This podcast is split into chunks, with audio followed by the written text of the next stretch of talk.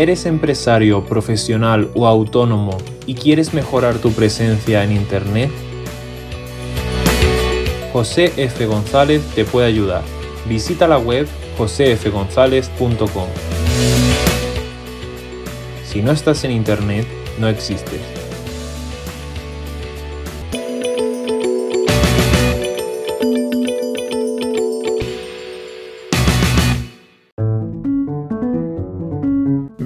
Bienvenidos al podcast Emprender o no emprender, el podcast de Paloma Cabello y José González.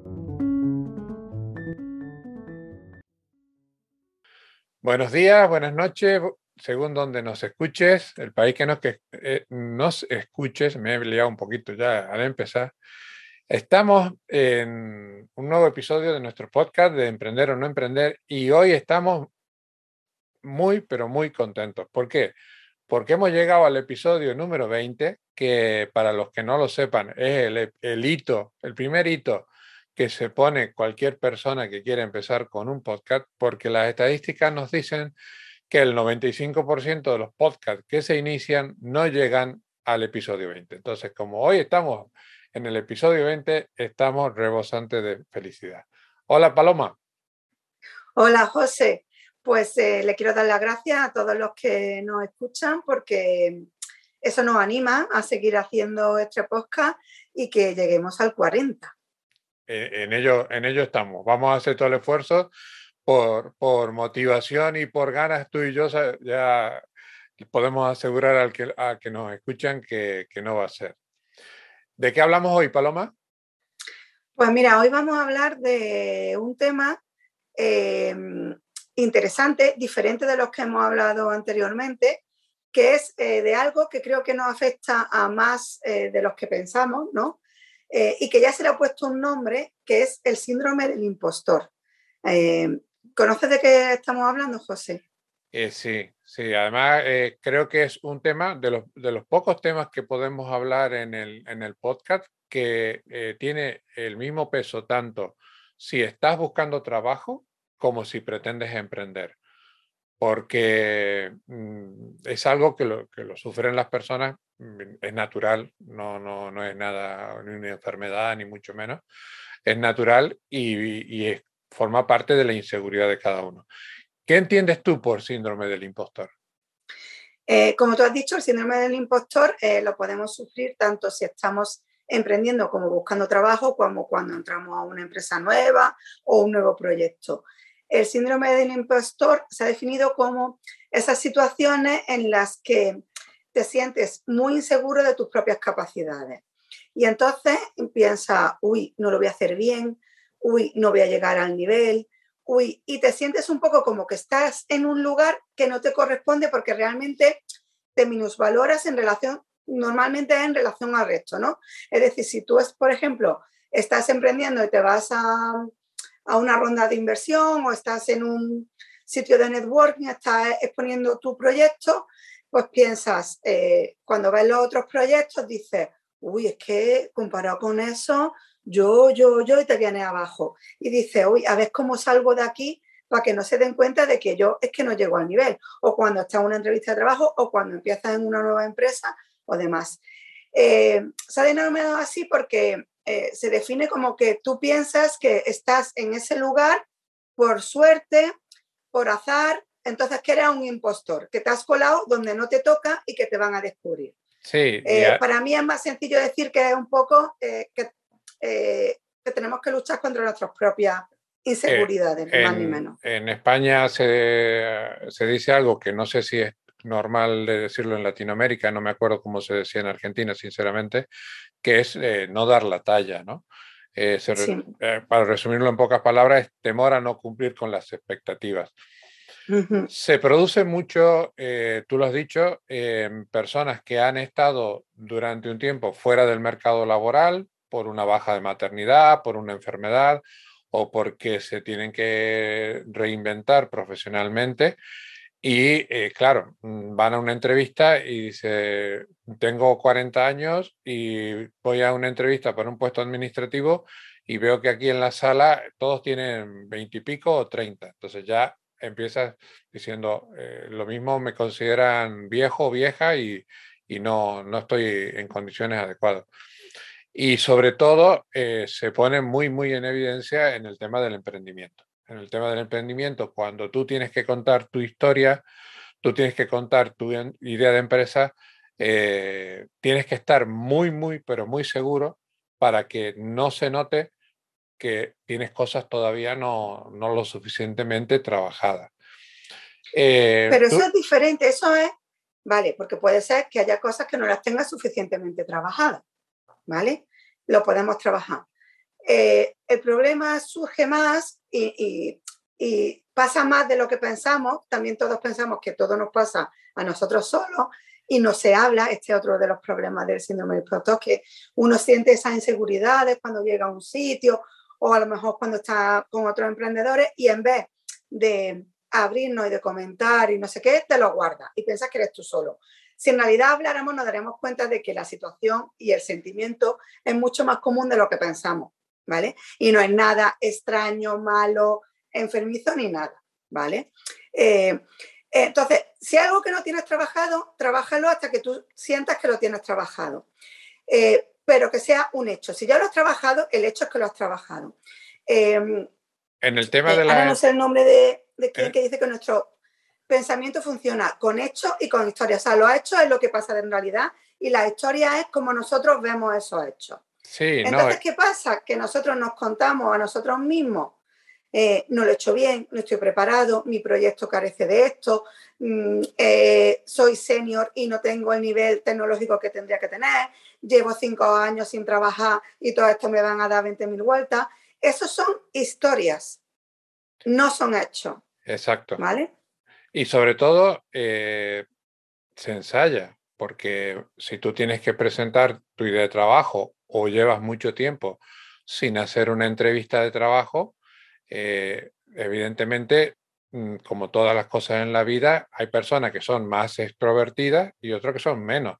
Este síndrome normalmente va asociado a las personas que son menos mm, comunicativas, que tienen problemas de, Mm, de, timidez, que, no, saben expresarse correctamente, eh, sin, llegar a ser una, patología. ¿no? Eh, dejemos claro que esto es un síndrome eh, que, no está ni para medicación ni mucho menos. Es una cosa que con muy poquito te lo quita. pero si tú vas a tener una entrevista de trabajo y llevas mucho tiempo sin tener una entrevista, consíguete una amiga, un amigo, un familiar que haga de, como en el boxeo se dice, de sparring desde el otro lado y que te, te, ayude a quitarte, a, improvisar, perdón, a quitarte las improvisaciones, a que vayas con las cosas un poquito trabajadas. Esto es, es, está relacionado con la autoestima, ¿vale? Y todo en algún momento, bueno, hay personas que tienen más autoestima que otras, ¿no? Eh, igual que uno eso es más extrovertido que otro o es más. Pero esto se trabaja y todo en algún momento, por circunstancias X, mm, nuestra autoestima puede bajar. Entonces la trabajamos y la volvemos a poner a su nivel y ya está. Como tú dices, si yo me siento muy insegura en las entrevistas y cuando llego veo que no encajo, voy a una empresa, veo que todo el mundo es más joven que yo o mucho o con muchísima más experiencia en el, en el sector porque yo me estoy reinventando y quiero cambiar y empieza a venirme abajo, abajo, abajo, mm, pues no voy a llegar donde yo quiero. ¿vale? Entonces, lo trabajo para cuando yo llegue, ¡pum! Hay una serie de hechos. Hombre, si todo el mundo tiene 10 años de experiencia y tú estás cambiando de sector, la realidad es que no vas a tener los 10 años de experiencia, pero si estás allí para una entrevista será porque algo han visto que puedes aportar, ¿vale? Céntrate en esto, en lo que tú puedes aportar. Todo es, el trabajo de la autoestima, eh, yo considero que es un trabajo de autoconocimiento, ¿no? Eh, de, autorreflexión y de ir viendo realmente eh, tus valores y tus carencias, ¿no? Y saber poner en valor tus valores, nunca mejor dicho, y trabajar tus, carencias. Y cuando vayamos trabajando en eso, pues eh, pasaremos mejor por todas estas mm, situaciones que a todos nos crean estrés, que para todos es más o menos difícil, en las que si tienes un rechazo, pues ya te viene un poquito bajo, no sé qué pero que todo es superable, que son situaciones por las que eh, pasamos muchísimo eh, a lo largo de nuestra vida eh, laboral. Si te parece, mira, mm, como tú y yo tenemos mucha experiencia, tanto laboral como en el emprendimiento, pero no sabemos de todo, he recurrido a, una de las expertas en, esta materia, que es Arancha Ruiz, y si te parece, vamos comentando los consejos que, propone Arancha ¿no? en, uno, en uno de sus Perfecto. Eh, el primer consejo que, nos dice es mira de dónde vienes. Es decir, que hay que tener perspectiva. tú has llegado a ser lo que eres hoy y fíjate con la visión que tenías hace 10 años y seguramente vas a, ver el progreso que has alcanzado lo que has estudiado, lo que, lo, que, los valores que has adquirido. Eh, por eso es que dice que mira de dónde viene, mm, me va orientado a, tener la perspectiva suficiente para incrementar nuestra autoestima. ¿Tú cómo lo ves? Claro, mira de dónde viene es, tú no te veas a ti misma, por ejemplo, eh, yo me pongo de ejemplo, ¿no? Una madre que abandona su carrera laboral por el tema de, de la maternidad y después de X tiempo quiere volver y no sé qué, dice, uff, que tengo ya cuarenta y tantos años, no sé qué, pero no te fijas en eso, fíjate en todo lo que ya llevas detrás y todo lo que has aprendido. ¿Dónde viene todo lo que ha pasado? Pues yo estudié tal, lo que estudié cual, he tenido esta experiencia, esta otra experiencia, y con mi maternidad, ¿qué he aprendido? Porque con la maternidad también se aprende muchísimo que se puede aportar al mundo. Eh, la maternidad, la maternidad y la gestión de, lo que se llama una ama de casa, que una ama de casa, eh, si tú pones en un papel, eso lo, vi en, una conferencia, si una ama de casa pusiera en un papel todo lo que gestiona, es casi como gestiona una empresa. Sí, sí. Por eso, mira de dónde vienes, porque tienes mucho más valor por detrás y mucha más experiencia de la que tú te piensas. Ese primer consejo. Vamos con el segundo, José. El segundo consejo es, eh, sabes mucho y para confirmar lo que tú sabes, compárate con tus compañeros en el caso de que sea un trabajo o con gente de tu mismo nivel. Y eso es un ejercicio muy interesante porque muchas veces no somos conscientes de nuestros conocimientos. No somos conscientes de que, por ejemplo, eh, sabemos gestionar eh, redes sociales, sabemos, eh, tenemos conocimiento de ofimática, sabemos hablar con la gente, porque es un, es un, conocimiento muy, muy necesario el trato con, personas. Sabemos gestionar situaciones de crisis, lo que hablábamos de una ama de casa. Eh, una ama de casa eh, que tenga dos niños, evidentemente está gestionando crisis todos los días porque tiene que organizar su tiempo, tiene que a cada niño atenderlo, tiene que atender la casa, tiene que atenderse a sí misma. Eh, entonces, eh, eh, ese segundo consejo me parece muy interesante. Sí, mm, todo va unido, ¿no? Pon en valor tu trayectoria, compárate luego bien, ¿no? El tema de la comparación, siempre a ver con quién te vas a comparar y cómo te vas a comparar, ¿no? Pero compárate y mira lo que tú dices, los conocimientos que realmente tienes. O sea, analízalo, no, dice, no diga, no, yo no sé. Yo conocí una vez un chico que eh, este eh, eh, dejó el instituto en, lo que era segundo debut y tal y empezó a trabajar en una frutería. Y estuvo muchísimos años trabajando en una frutería. Y luego decía, mira, yo me quiero cambiar y quería ir a un, a un call center. Y decía, pero claro, no tengo el bachillerato terminado, tal, para un call que tampoco pretendía, ¿sabes? Y yo le decía, pero tú mm, tienes mucho trato al público, sí, pero en una frutería. Pero si es que te conoces a todo el barrio, a todos los proveedores. yo no tengo gestión de almacén, como que no, pero si tú recibes todos los albaranes, colocas las cajas, tienes eh. un sistema, tú tienes un sistema de archivos, aunque sea de tus cajas, de tus albaranes, pero lo tienes, lo has hecho durante un montón de años. En una frutería eh, tienes contacto con gente muy diversa y eso te enriquece claro. mucho. Entonces, sí que lo tienes. Luego, eh, el ordenador, pero yo, tú no te mandas email, tú no chateas, tú no sabes usar las redes, pues poco más, ¿vale? Si eres capaz de hacer eso y te dicen, este programa de gestión, que todos no llegamos a todos los sitios sabiéndolo todo, ¿vale? Porque es. imposible. Nadie, ni el gerente de más alto nivel ha llegado a una empresa nueva o a un puesto nuevo sabiéndolo todo, porque no es posible. Pero eh, todas las empresas tienen sus eh, periodos de training, ¿vale? Que es para esto, para que tú aprendas cuáles son los sistemas que se usan, cuáles son los protocolos de trabajo, cómo. Entonces, eh, realmente lo que tú dices, sabemos más de lo que sabemos, ¿vale? Tercer consejo. Vamos al tercer consejo. El tercer consejo es que te hagas una pregunta muy personal. ¿Las personas confían en ti? Y si confían, ¿por qué confían? Eso eh, nos lleva a un análisis de eh, si yo soy una persona que inspiro confianza, es porque tengo una serie de valores que las otras personas ven en mí y que lo mismo yo mismo no, no, no lo veo, ¿no? Entonces, haciendo, haciendo ese, ese análisis, esa, eh, no me sale el término exacto, esa valoración de, uno mismo, podemos encontrar eh, pequeños tips que a la hora de encarar una entrevista o encarar la presentación de un proyecto, recurrimos a ello, ¿no?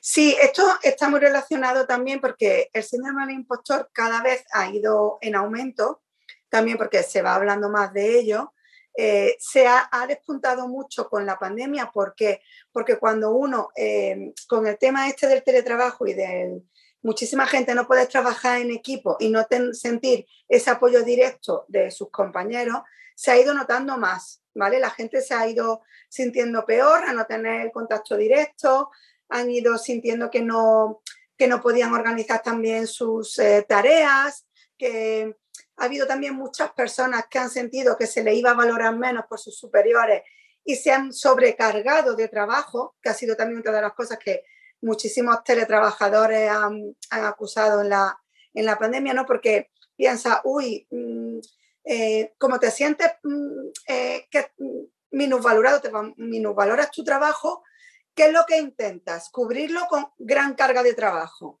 Entonces quieres hacer más, más, más, te sobrecarga, pensando que así eh, compensas cualquier mm, falta de ese valor de trabajo, que es un error. Y en el teletrabajo ha pasado mucho, porque la gente ha tenido la sensación de que al no estar presencialmente, que sus compañeros no lo vieran, que sus superiores no lo vieran, iban a pensar que sus, que mm, sus gestiones eh, valían menos, estaban peor hechas, eran eh, menos esenciales, tal y cual, han tenido un agobio y se han sobrecargado, ¿no? Sí, además. Pero bueno, me he ido un poco. Todo esto venía con esta idea que cada vez eh, eh, va más, que es que asociamos mucho eh, el éxito, nuestro valor, con el éxito meramente profesional a un nivel de conocimientos, ¿vale? Simplemente a un nivel de conocimientos y de conocimientos técnicos. Y dejamos a un lado nuestro valor personal y de valores. Y realmente no, porque tú como, como trabajador como emprendedor, como profesional, eres un todo. Eres tus conocimientos, tu experiencia y tus valores. Y la, gente, eh, además, a veces en pequeños detalles, si tú tienes un compañero de trabajo o un compañero de coworking, en el caso del emprendimiento, que ante una duda eh, te lo pregunta a ti, requiere que tú se la, se la quites, es porque esa persona cree que tú tienes los conocimientos necesarios. Entonces. Eh, Exactamente, eso es eh, muy importante. Esa autoconfirmación. date cuenta, ese sería otro consejo, de mm, eh, plantearte cada día decir, voy a ser más consciente, ¿no? De cuál es mi posición y de qué es lo que yo aporto. date cuenta de las veces que te preguntan, date cuenta de las veces que recurren, date cuenta de las veces que tú dices, te ayudo, yo lo hago contigo, vamos a hacer esto. Date cuenta de las veces que dices, ahora no lo sé, pero voy a buscar la solución. Porque eso es un gran valor, porque es que porque no te tienes que minusvalorar porque no lo sepas todo, porque, repito, nadie lo sabe todo.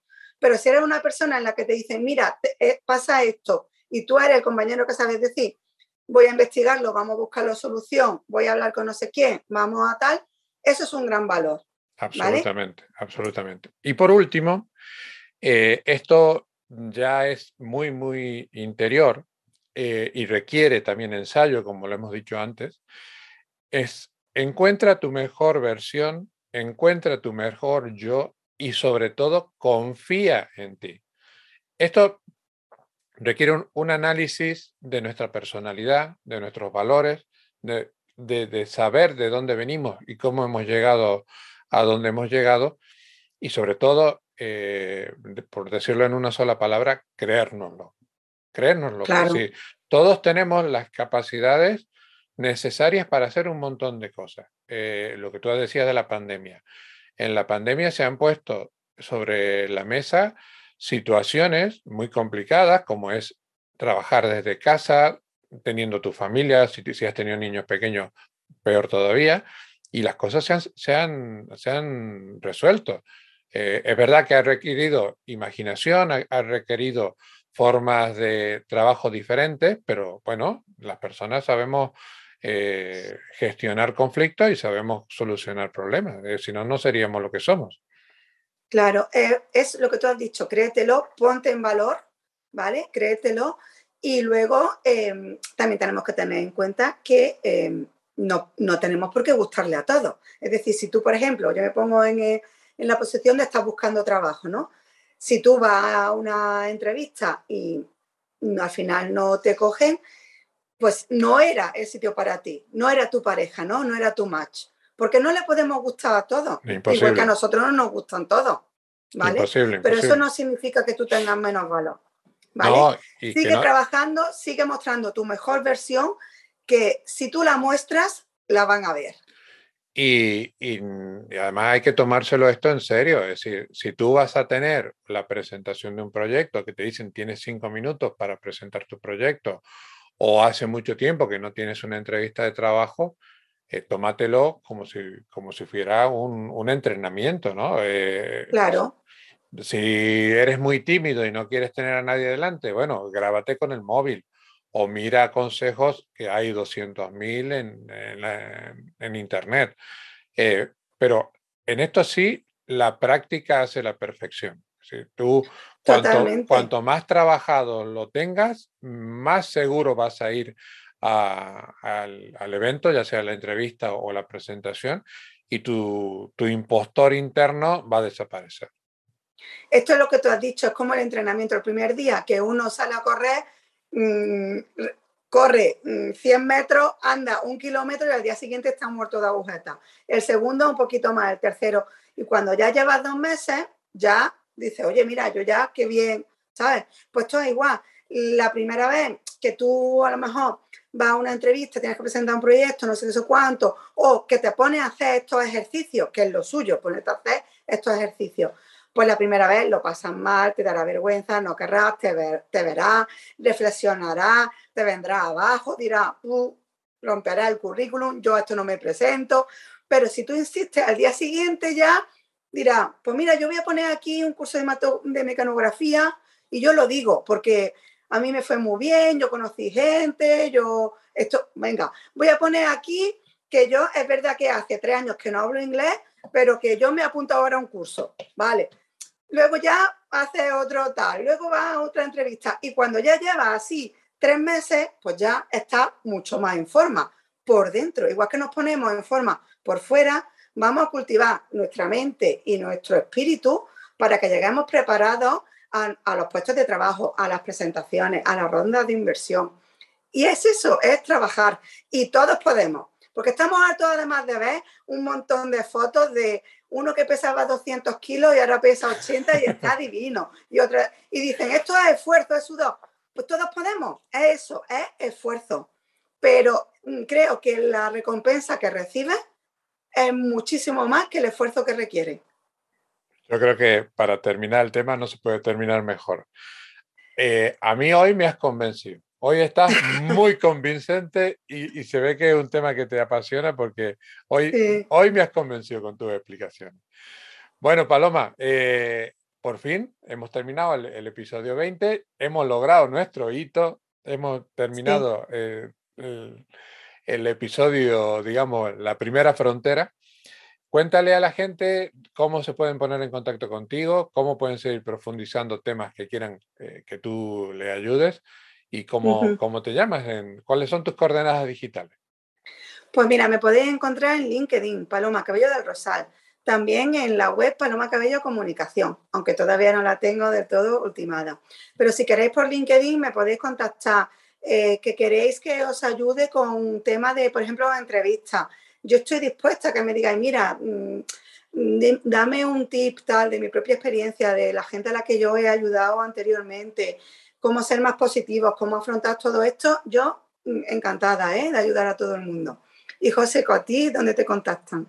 A mí también, yo prefiero, eh, me pueden encontrar en varias redes sociales, pero el LinkedIn creo que para los temas estos que estamos tratando en este podcast es la red ideal. En LinkedIn figuro como José F. González, en mi web como josefgonzález.com o en, en, Twitter como José González MKT de marketing.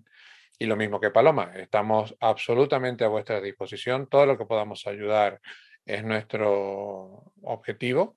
Y animaros, animaros a, comentar el podcast, a preguntaros, a, preguntarnos, digo, y sobre todo, eh, ya como colofón de este episodio, dar unas infinitas gracias a todos los oyentes de España, de Latinoamérica, de Estados Unidos, que nos escuchan y que nos animan y que nos dan la fuerza suficiente para el próximo hito, como se ha comprometido Paloma hoy, es llegar al episodio 40. al 40.